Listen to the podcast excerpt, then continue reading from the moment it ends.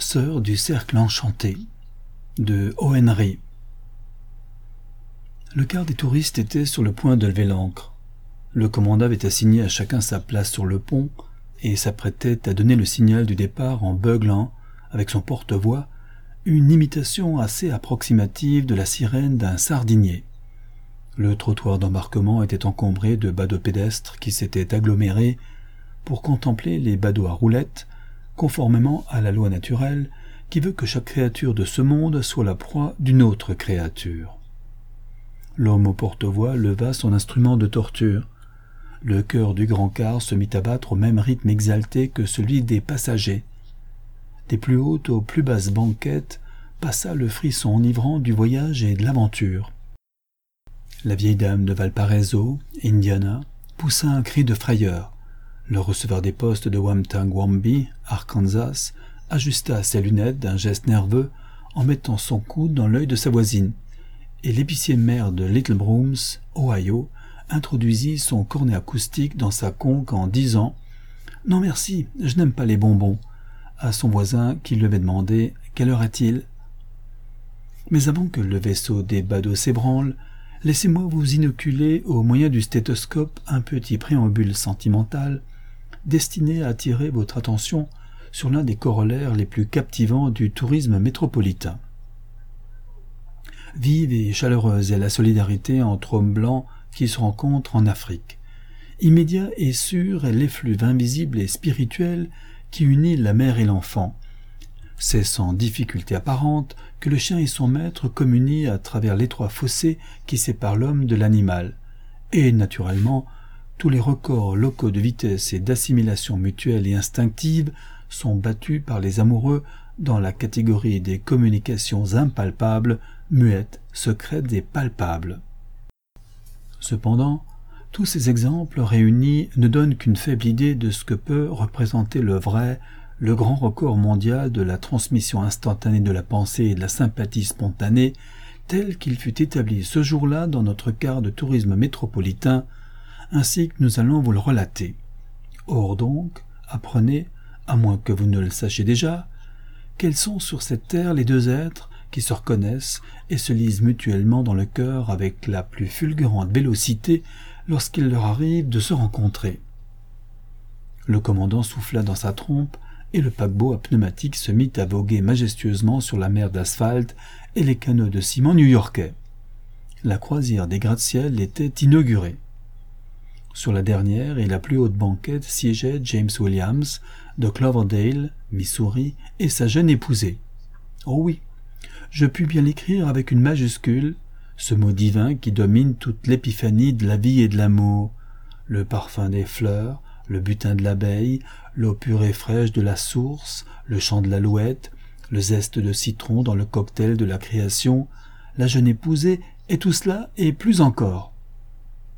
L'épouse est sacrée, la mère est révérée, la jeune fille de plage est alléchante, mais l'épouser est quelque chose comme le premier chèque reçu pour sa 77e nouvelle par un jeune auteur dont les magazines ont systématiquement refusé les 76 nouvelles précédentes. Le car glisse le long de la voie sacrée. Debout sur le pont de son navire, le commandant trompette les merveilles de la grande ville aux oreilles avides de ses passagers, qui de leurs quinquets béants avalent à quadruple bouchée les sites de briques rouges et les panoramas en ciment armé. Confus, sidérés et berlués, gavés de paysages métallo-minéralogiques, les braves provinciaux s'efforcent de ne pas perdre une fourchetée du banquet touristique servi par l'homme au gueuloir. Mais la précipitation du service engendre moult imbroglio. C'est ainsi que les naïfs voyageurs prennent l'asile des vieillards pour la résidence princière des Vanderbilt, la gare du Nord pour l'école polytechnique, le dépôt de la préfecture de police pour l'hôtel de ville, et la cathédrale Saint-James pour la modeste villa de la célèbre star au goût simple et sûr, Proserpine Nausicaa Gloswell, née Mabel Brown. Par ailleurs, invités par le perfide Cicérone à contempler les collines de l'Hudson, ils admirent en toute confiance, dans un lointain estompé, les montagnes de remblais accumulées par la construction d'un nouvel égout collecteur. Pour beaucoup d'entre eux, le métro aérien n'est autre, dans cette métropole de fêtes et de foires perpétuelles, qu'une attraction monstre au bout de laquelle on water chute dans un lac.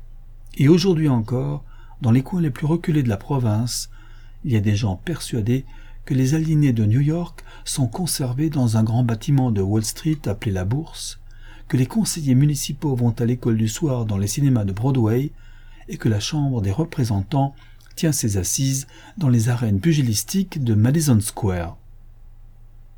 Et maintenant, je vous prie, jetez un coup d'œil ému et respectueux sur l'épousée.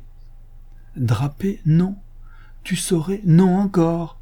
Mousselinée de bleu pâle, elle a emprunté ce matin-là ses pétales à Joséphine Pernet, la rose ivoire aux reflets d'or et de sang, pour en composer son visage.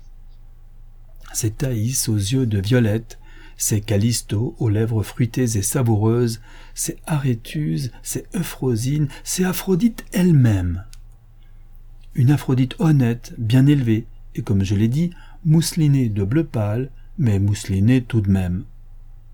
Et quant à l'âme de l'épousée, elle se lit tout entière sur son visage de pêche, de rose, d'abricot et tutti frutti. À la première page s'inscrit en lettres majuscules la conviction inébranlable que son mari est le grand totem, le Coran, la tour Eiffel, le numéro gagnant, le prix d'excellence, le diamant noir et la crème glacée à la framboise de l'univers. La deuxième page est remplie d'une déclaration enthousiaste attestant que ce séjour terrestre est certainement ce qui se fait de mieux dans le genre.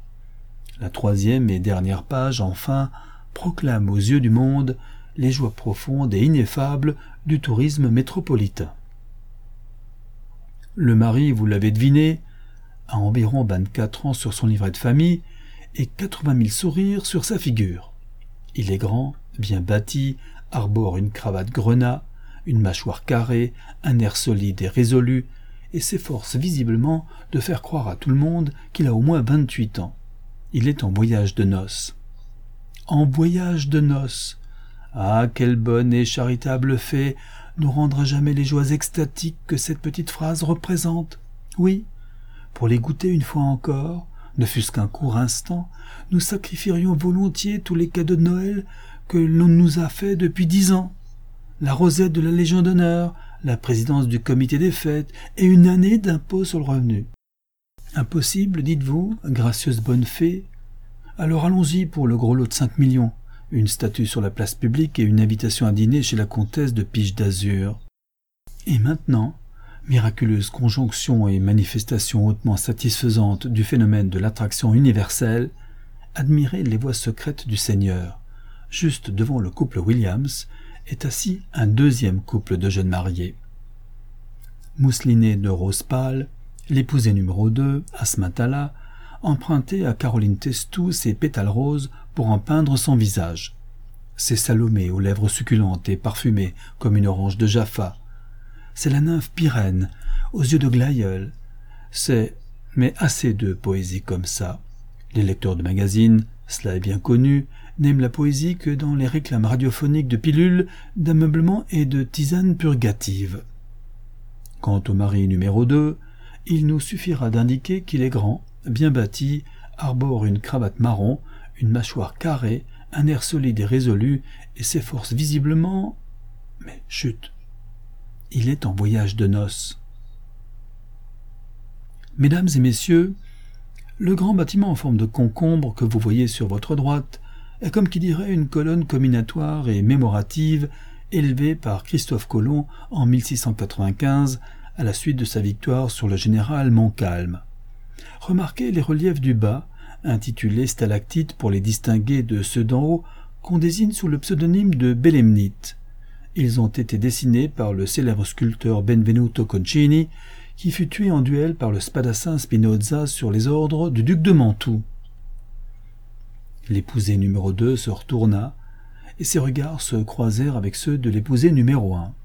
En un centième de seconde, les deux jeunes mariés se communiquèrent mutuellement avec un sourire, l'histoire de leur vie, de leurs désirs, de leurs joies, de leurs espérances. Et tout cela, remarquez-le bien, par le canal d'un simple coup d'œil, et en moins de temps qu'il n'en faut à un chat pour barboter une côtelette ou à Jeff Goodfellow pour renifler un policeman. L'épousé bleu se pencha sur la rose. il y eut un échange ultra rapide de conversations à voix basse, au cours de laquelle les deux petites langues furent manœuvrées par leur propriétaire à la cadence d'une mitrailleuse japonaise tirant sur une éruption du Sakanogo Butsulaki qu'elle a prise pour une escadre d'avions chinois. La conférence se termina par deux sourires et une douzaine de hochements de tête sympathiques et compréhensifs. Et soudain, dans l'avenue, face au vaisseau des badauds, un homme se planta et éleva la main. Il fut aussitôt rejoint par un second individu qui attendait sur le trottoir. Les deux épousés échangèrent un nouveau regard instantané, chargé d'un million de phrases, sujet, verbe, complément, analyse grammaticale et tout le fourniment. Puis toutes deux fixèrent leur regard avec une attention intense sur les deux détectives qui avaient arrêté le car et ouvert leur veston pour montrer leurs plaques. Ce qui vous prend? Gueula Cicérone, qui n'affectionnait pas outre mesure la police. C'est complet, et si c'est pour. Jetez l'ancre un instant, ordonna le détective. Il y a un homme à bord dont nous serions heureux d'interrompre la croisière. Un bandit de Philadelphie intitulé Pinky McGuire. Il est là-haut, sur la dernière banquette. Surveille un peu les flancs du navire, Donovan. Le second détective passa rapidement derrière le véhicule et leva les yeux sur James Williams. Allons, descends, mon vieux, fit-il aimablement. Tu as fait. On a retenu ta chambre au dépôt. Pas bête, ça, de se flanquer sur un quart de touriste. Je me souviendrai du truc. Suavement, à travers son porte-voix, le Cicérone se permit un petit conseil intéressé. Descendez vous expliquer, monsieur, ça vaudra mieux. Le quart ne peut pas attendre. James Williams, un peu pâle, se leva et jeta les yeux autour de lui. Son épousée, la bleue, lui prit la main en poussant un petit cri d'angoisse. Puis elle suivit son présumé bandit qui traversa lentement le quart et mit pied à terre en face des deux détectives. Le commandant du vaisseau des badauds retarda le signal du départ. Aucun panorama ne valait ce diorama policier après tout. Les passagers, bouche bée, contemplaient la scène avec un agréable petit frisson de curiosité poivré de frayeur.